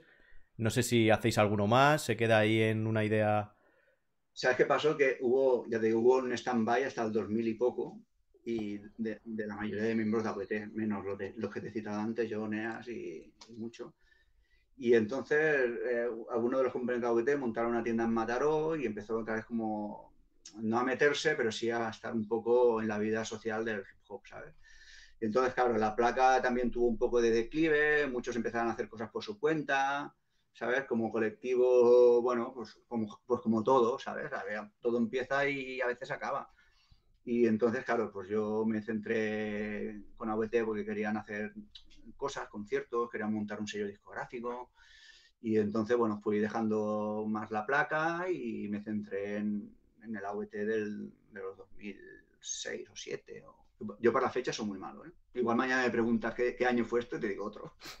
Pero bueno, más o menos me entiendes. Y entonces AVT pasó del stand-by ese a reactivarse un poco más. Y bueno, pues yo me involucré, evidentemente, era mi grupo de toda la vida, mis colegas de veintipico de años. Y entonces montamos como para dar el recibimiento. Eh, ya habíamos hecho Necto, llevaba el rollo management, AVT management, y llevaba Prome, que en paz descanse también, llevaba Prome, llevaba Demo, y tres o cuatro grupitos más. Y bueno, empezó por ahí a través de la tienda, ¿sabes? tener la tienda era como tener un, un sitio físico donde poder llevar y que vaya la gente ahí y hablar con ellos. Y luego decidimos también ampliar un poco más lo que era AVT, montamos AVT Records, fichamos a Alexa para AVT, eh, fichamos a Demo como AVT y como AVT Records, Prome como AVT y como AVT Records, e intentando entonces con el sello discográfico quisimos dar otro empuje un poco más a la, a la, visión que teníamos nosotros de ver el hip hop, que no era tan old school, porque bueno, mi influencia, claro, yo no he parado de hacer cosas. Necto y Bus quizás están más, habían parado muchos años, pero yo no, yo tenía ese empuje junto con él, ese empuje de, de, de, que sabía cómo funcionaba el panorama actual del hip hop. ¿Y qué, cómo fue montar un sello? A mí me parece, sobre todo en esos años, ahora como es todo poco distinto, pero en esos años era muy burocrático y tal, o no, no costó tanto. Sí, Sí, ¿sabes qué pasa? Que como Necto tenía, tenía una tienda, era autónomo, y incluir el sello creo que era pagar un epígrafe. Luego tú tenías que ponerte en contacto con las distribuidoras y las distribuidoras te distribuyen el disco. En aquella época había mucha gente ya que hacía diseño gráfico. O sea, ya, ya, ya era una evolución total. Sí, claro. total. Y entonces, claro, ya no era tan difícil como en los 90. Que necesitabas el dinero, necesitabas que te acelerara la portada, necesitabas que te masterizase, necesitabas dónde grabar, mm, se te escapaba de las manos. Y en aquella época era todo más fácil. Había muchos estudios, muchos estudios que eran colegas, eh, era diferente. Era diferente, entonces quisimos dar un, empujón a AVT con AVT Records. Se aprovechar AVT Records para seguir con AVT. Pero bueno, también empezó y acabó. Es lo que te iba a decir, sacasteis tres trabajos, creo que tres, ¿no? Nada más. El, de demo, el de Lexa y el de Prome en muy poco tiempo, o creo más o menos. de Lexa creo que sacamos dos con Lexa. Y con Prome sacamos una maqueta, porque bueno, Prome también eh, le gustaba, bueno, trabajaba a su ritmo. Bueno, es que todos tenemos otra vida, tío. O sea, no, no, es, no, es, 24 horas hip hop, ya nos gustaría mucho, ¿sabes? Otros sí que pueden, pero nosotros no. Tenemos que hacer los trabajos y tienes que cumplir. Y, y sí, con Demo sacamos 20, creo que solo fue 20, y con Lexa sacamos el, generación, el sonido inmortal y el generación kamikaze. Y luego, bueno, luego ya cada uno tiró sus caminos, yo ya me me puse más por mi cuenta solo y, bueno, y hasta ahora que, que sigo haciendo cosas. Eh, ahora como... Necto, desapareció, mm, Gus... Ah, bueno, perdona, y montamos, montamos la fiesta All School, esta que hicimos, la primera fiesta All School, hicimos el 25 aniversario de AVT, que fue en el Apolo también, que vino, bueno, vino un grupo, vino Zenith, vino Choyin, vino mucha gente de Madrid, y montamos el 25 aniversario del grupo, hicimos creo que un par o tres de bolos más y luego ya decayó todo. Y yo seguí con... Pues, dime. ¿Cuál es la situación actual de, de AVT? Bueno, AVT, yo soy AVT porque lo he sido siempre, pero como colectivo, como grupo, mm, yo y Neas, bueno, a ver, tengo relación no con Gus y con, pero como AVT hoy en día activamente es inexistente. Hombre, claro, yo soy y siempre lo sé, pero bueno. Ya, ya, sí, por eso que digo que ahora te pones la chupa y eso no. Eh, eso no, lo tiene Neas, por lo menos. Exacto, Neas, la ha perdido. En, el, vídeo de, de Lexa salgo con la chaqueta. Claro. Eh, para, hacer, un poco la gracia y el homenaje ¿eh? también. De, vez en cuando, yo creo que después de tantos años me puedo permitir ciertos homenajes al grupo. Claro, claro. Eh, Luego ya te pones a producir, has producido a gente de aquí como Úrsula, Zarkon, sigues haciendo cosas con Lexa, de hecho ahora hablaremos que, creo que es lo último que estás haciendo, y también a grupos franceses. Eh, ¿Cómo contactas con ellos? De hecho me has pasado una lista de, de grupos que has producido y pues creo que el Mag Traffic, ¿puede ser? Que además he visto que tiene temas producidos por Kyo Itachi. O sea, ese suena menos francés, ese es un mogollón de americano. Está guapísimo. Si no lo conocéis, quien escuche esto, pues es la leche. y... es brutal, es brutal. ¿Cómo has contactado con ellos o cómo han contactado contigo? Mira, yo empecé con... ¿Te acuerdas del MySpace? Supongo que te acuerdas ¿no? del MySpace. Eh, me acuerdo que Space, Beli Blanco, que es un, es un MC de, de París, del grupo Qatar Saint Gens, que es un grupo súper super conocido en Francia, súper respetado, me envió un mensaje por, por el, privado del MySpace. Y me dijo, ¿te gustaría producirme algún tema? Escucha cosas tuyas que me gustan. Eh, ¿Te gustaría producirme algún tema? Y, y me dice, me dice, el balón está en tu terreno. tú decides jugar o no jugar. Y yo digo, pues sí, pues vamos a jugar. Y entonces les hice un tema, se llama Horse Norm, que salió un regulatorio de los Sai y que salió, hizo el tema con Cata Saint que es un tema también, pues allí salieron dos o tres recopilatorios franceses y fue mis primeros eh, pinitos. Yo, mi ilusión, desde que yo empecé a producir, era producir un, un grupo francés. Yo, bueno, ni te lo imaginas, era mi sueño. Era producía un grupo francés, claro. Para mí, te hablo de MySpace, que tampoco, no, no, me acuerdo qué año sería en el MySpace. Pues 2006, 2007, yo no sé cuánto duró. No me acuerdo. Y claro, y claro ya, hacer, ya hacer cosas con Berry Blanco, tienes al Layen, que Layen es un pavo mm, de los más respetados en, el underground francés, y el grupo Cata Saint y, y, ya le hice un tema que se llama Interview, y a partir de ahí, pues claro, quieras o no quieras, si produces gente francesa, pues siempre te contacta peña de allí. Y el Max Traffi me, contactó por, el SoundCloud. Tenía un tema, un instrumental subido ahí Y me dice, la quiero, tal, tal. Digo, sí, bueno, ¿cómo no? Enséñame lo que hace. Y cuando, un pavo que hace de actor también, ¿sabes? Y aparte, musicalmente lleva muchos años, canta, rapea, que te cagas, un tío muy profesional. Y yo dije, sí, sí, claro, hablemos, hablemos. Y, le hice el tema ese de, no eh, Bonum 2.0, eh, que es, un, es, una versión de un tema que él había hecho ya en, un disco suyo y bueno, más, modernito. Sí, la verdad es que suena impresionante. Sí, suena muy bien. Esa gente la, hace muy bien. Aparte, el, underground allá no tiene nada que ver con, con, el underground aquí, por ejemplo. Es otro rollo. Es otro rollo. Y, y qué, ahora qué usas para producir? Con, has dicho que Akai.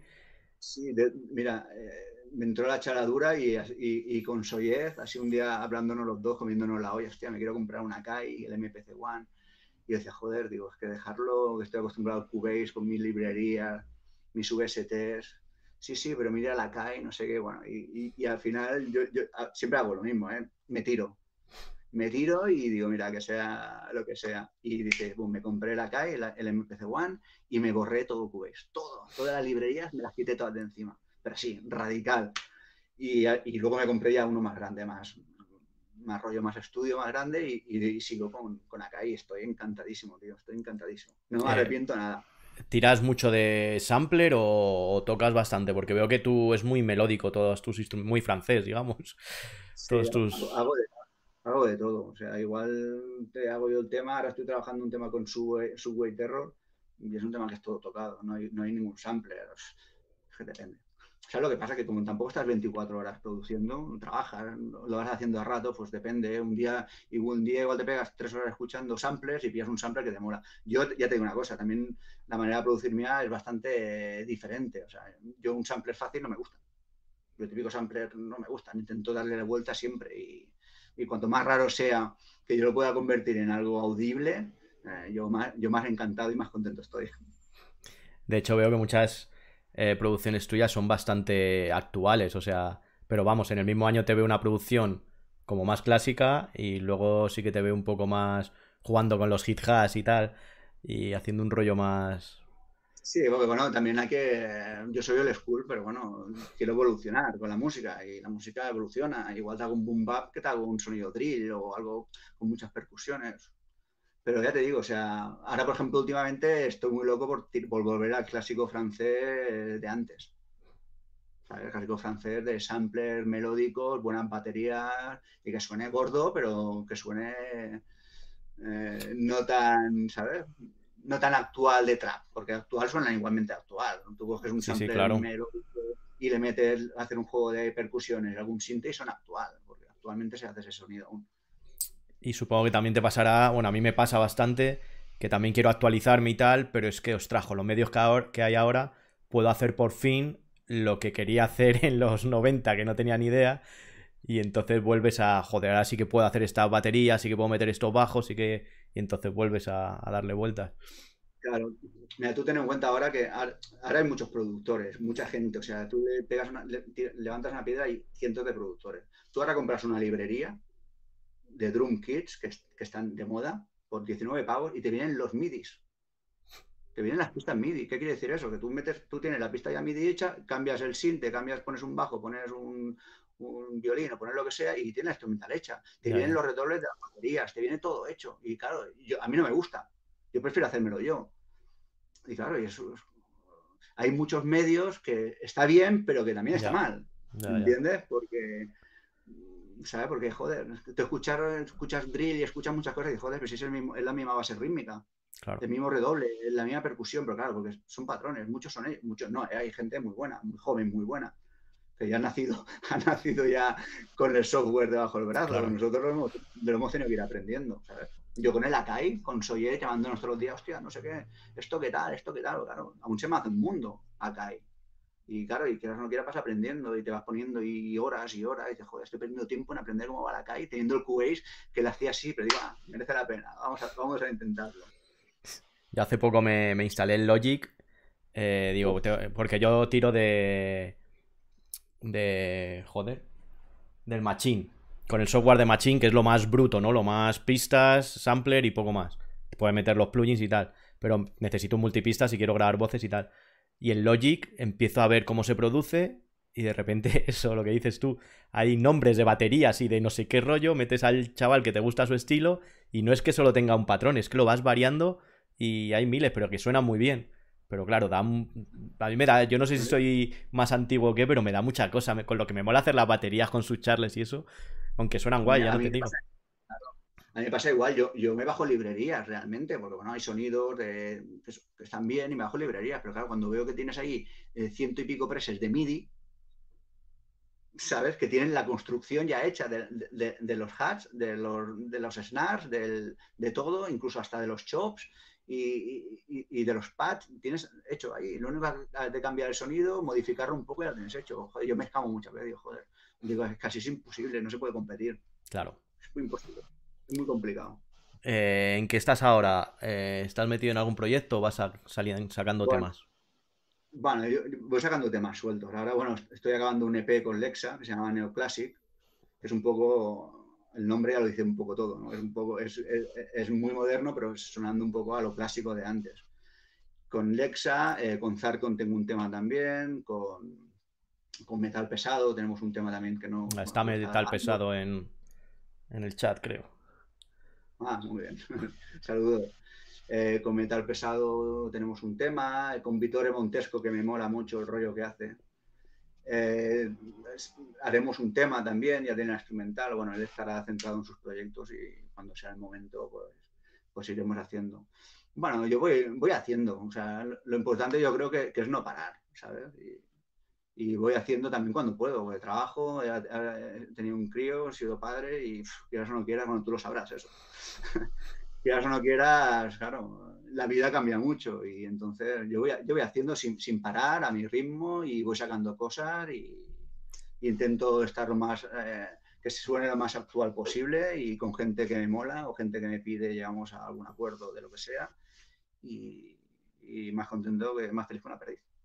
Te iba a comentar eso. Bueno, lo primero creo que tienes un niño o una niña pequeña. Un crío pequeño, tiene, ha cumplido un mes hace poco, tío. Uy, tan pequeño, pues nada, lo primero, enhorabuena. Gracias. Y supongo que ahora estás un poco todo borroso, porque solo es el primer mes. Y de dormir poco, tío. Y de dormir poco y demás. Yo soy, de dormir poco, eh, pero es que ahora duermo un poquísimo, tío. Pero bueno, con muchas ganas y muy ilusionado realmente. Y, bueno, cada día, cada día es un día nuevo. Sí, sí. no, yo te diría que. Eso, te diría que, todo se pasa, pero llevo 11 años durmiendo bastante menos que antes. Pero bueno, supongo que es la, la madurez. Exacto, exacto. Y cada día es un día nuevo. Hoy, te llorará, hoy no te llorará, hoy te gritará, hoy te gritará. Bueno, no voy a quedar aquí. No quiero quedar sentimental, pero al final te dan ellos bastante más de lo que tú puedes darles. Segurísimo. Eso segurísimo. Pero, bueno, pero hablando de los niños y la música. Eh, yo cuando tuve a mi primer hijo, eh, aparte que no tienes tiempo para nada y te bloqueas mucho, joder, ahora cuando hago lo que sea, da igual. Pero como que tienes muchas ganas de a ver, llegamos a tener hijos con una edad que a lo mejor ya no, no estás en, el candelero como estabas antes y tú quieres ver que tu hijo, a tu hijo, hacerle ver a tu hijo que tú fuiste alguien que has hecho cosas súper chulas o lo que sea. ¿No te entran ganas ahora de volver a, hacer todo, de ver que, tu, su padre sea Blazer? Bueno, es que hoy en día lo, tendrá todo. Esta entrevista pues la colgaré en mi canal de YouTube, eh, estará en Spotify y verá las cosas que ha hecho su padre, pero no, no por el hecho de, de que, sepa que yo quién soy o quién era, sino por el hecho de que, bueno, que mi hijo se postea hacerlo hacia mi padre, que igual, igual a saber qué tipo de música le guste. Bueno, es como dejar un poco de legado de cosas que hacía su padre, documentado, ¿no? Como si dijéramos. Pero él decidirá realmente si eso le atrae o si o dice menudo pringado o, no, nunca se va a saber. Claro, Spotify, pasó esta Spotify y por eso intento subir las, editar las cosas que queden a un sitio, por eso tengo mi canal, que intento coger vídeos míos que ha publicado otra gente ponérmelos en mi canal para el día de mañana, pues, bueno, pues si mi hijo quiere verlos o quien sea, pueda ver lo, que, hacía su padre o, lo que hacía su abuelo o esto saber. ¿Y, ¿Y tienes alguna idea o podría volver a pasar de que grabaras algo como Blazer, un disco entero, una mixtape o algo parecido a lo que sacaste? Es que me da mucha pereza. Me da mucha pereza porque al final acabas que hay gente muy seria trabajando y hay gente poco seria. Entonces, yo tengo una edad que para estar detrás de la gente, oye, has hecho esto, ya has hecho esto, ya lo he grabado. Paso, tío, paso. lo tengo clarísimo. Paso. Eh, por eso ahora voy haciendo que si Blazer con Lexa, Blazer con Zarco, Vittorio Montesco y Blazer, o voy haciendo ese tipo de cosas. Pero bueno, si un día cojo lo junto todo, pues ya tengo un respiratorio hecho. ¿Sabes? Pero no, no, es que no tengo ganas de tener que ir detrás de la gente. Lo que te gusta es producir y ya está, ¿no? Me gusta producir y ya está. Y si a alguien le mola lo que hago, pues yo y me mola lo que hace, eh, yo encantado. O sea, yo encantado, conmigo no hay ningún problema. Y si se ha de hablar de dinero, pues se habla. Y si se ha de hablar de otras cosas, pues se habla de otras cosas. Yo lo que hago es lo que he hecho siempre, tío. Desde el año ochenta y pico estoy, escucho esto y hago esto. hablemos, hablemos de lo que tú quieras. Oye, que no te puedo pagar, pero tal, tal, pues tal, yo me encargo tal. Bueno, vas a hacer algo chulo, vas a hacer algo serio, pues bueno, pues para adelante, tío. Claro, que se mueran las instrumentales en, el la MPC, pues no, la voy sacando.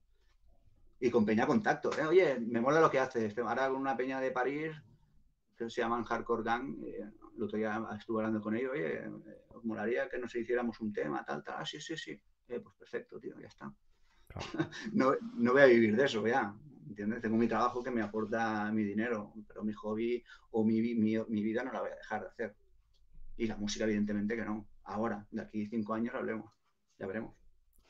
Y bueno, ya vamos a ir terminando. Eh, lo primero, no sé si quieres contar algo que no haya salido, porque luego sé que apagamos cámara, me pasó con el NEAS, me ha pasado con mucha gente, que me cuentan cinco o seis historias bastante gordas, me contó el NEAS, como no la voy a contar por si termina en la cárcel, pero eh, dijo, joder, se me ha olvidado esto. No sé si, te apetece contar algo. En tantos años hay tantas, tantas, tantas, tantas anécdotas. Y es un poco lo que decía Neas, que éramos, estábamos muy locos en aquella época. Éramos unos niñatos, porque ya me veo y digo, madre mía, cómo no me han crujido la cara en aquella época. Yo, mira, yo me acuerdo de una anécdota así. Estábamos una vez, nosotros a veces siempre éramos muy peleones. Claro, llevamos todos las chaquetas. Yo, mira, yo tenía una bufanda que la tengo por aquí, que digo, se la enseñaré. Yo iba con esto, yo iba, con esto por la calle. Y era un criajo, era un niñato. Y yo me acuerdo una vez que estábamos, bueno, fue una, movida mítica. Estábamos en, en Masnou, había un jam, y me acuerdo que estábamos ahí todos los agüete, imagínate todos, que éramos críos, que no, éramos grandes, pero éramos de los más grandes, pero éramos niños. Con las chaquetas de AVT, NEAS, J, Necto, Gus, Blazer, tal y, vienen unos chavales, tío, tío, que hay un montón de nazis en la parada esta del metro que se están metiendo con el Nix de San Andrés Posi, tal, tal. Me acuerdo salimos ahí las chaquetas negras, en bandadas, tapados, con los mosquetones, el NEA cogiendo pisapapeles del kiosco, los kioscos cerrando, el NEA cogiendo pisapapeles, cruzamos las vías del tren cuando los, los pelados estos nos vieron que habían 20 pelados cuando nos vieron, se quedaron blancos, que dijeron, ¿quién son estos colgados? Que van con la chaqueta, con, una pistola bordada, tapados, con un eh, puño, americano, hay mosquetón en mano, pisa papeles, claro. Eso fue mítico, metiéndose eh, los nazis en los contenedores de la basura, escondiéndose dentro. Eso fue mítico, pero como esas anécdotas hay muchas, muchas, y otras que mejor no explicar, porque bueno, pues sí, sí, hay, hay muchas cosas que explicar, pero bueno. Fueron años. Fueron años entretenidos, pero creo que vuelven años otra vez entretenidos. Por lo menos por mi ciudad. Sí, sí, aquí igual. aparte de tener en cuenta que ahí hubo una. En el año 92, con lo, de las Olimpiadas de Barcelona, eh, Barcelona tenía que estar muy limpia. Y hubo una persecución contra los homeboys y, Peña que pintaba. Una persecución muy bestia por parte del ayuntamiento y las instituciones, claro era la sede de los Juegos Olímpicos. Y eso fueron años crudos. El fascismo, la época neonazi de los skins que empezaron en pleno auge. Y fueron, años, fueron años complicados. del, del 90 en adelante hasta el 92, 90 fueron años complicados. Sí, sí. Y nosotros éramos, muy, éramos, muy críos, pero estábamos como una puta cabra. O sea, y ahora lo pienso y digo, algo así, digo, madre mía, madre mía, qué cosas hacíamos, tío. O sea, se nos, se nos iba la castaña. Se nos iba la castaña. Pues nada, para terminar quiero hacerte una pregunta que hago a todo el mundo, eh, para que tires un poco de, cabeza. ¿Qué es lo peor y lo mejor que te ha dado el hip hop? Eh, lo mejor, bueno, lo mejor es lo que, lo que yo he sido hasta ahora. he aprendido mucho, eh, no he estado por otras cosas, no he acabado haciendo otras cosas, el hip hop me daba, me daba vida, me la sigue dando y me da vida y es algo que, que es hip hop, yo soy hip hop. No sabía decirte qué es lo que siente otra persona, pero yo era hip hop desde que me levantaba hasta que me iba a dormir. O sea, escucho 90, el 98% que escucho ahora me levanto con hip hop, o sea, es lo que me motiva realmente. Bueno, me motiva a mi familia, evidentemente, pero musicalmente eso. Y lo peor, eh, que lo peor que no está la autenticidad que había antes. Es todo mucho postureo. Yo me acuerdo, en la época nuestra estábamos locos por grabar algo con una calidad buena.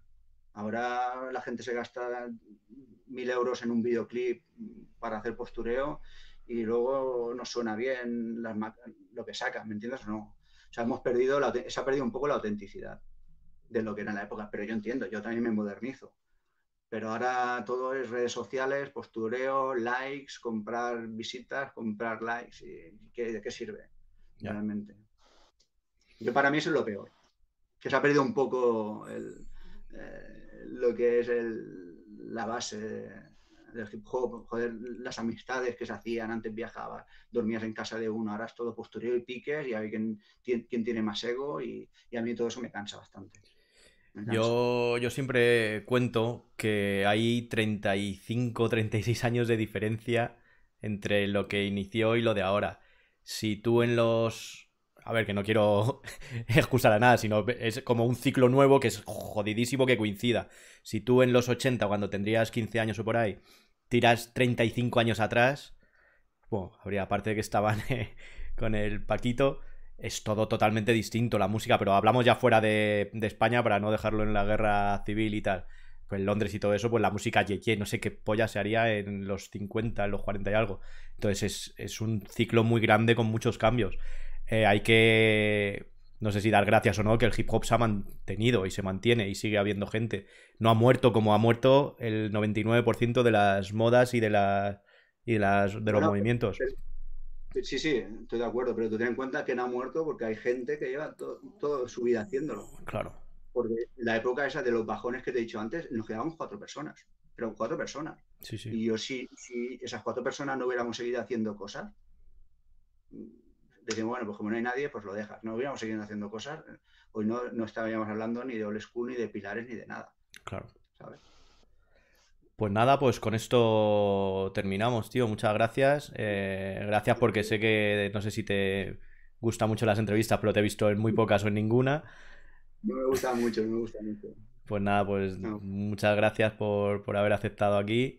Y nada, a ver si vas picando a toda la gente de, la vieja escuela de Barcelona y que se vayan pasando por aquí, que, es un placer. Estoy, estoy un poco encajándome, llevo tres personas de, de Barcelona, pero bueno a ver, ¿dónde está la Ole School es donde está. Lo que te pueda ayudar sin ningún problema, sin ningún compromiso, me lo dices y haré lo posible. Vale, tío, pues, pues muchas gracias, con esto terminamos. Muy bien, muchas gracias a ti. Venga, un abrazo. Chao. Un saludo.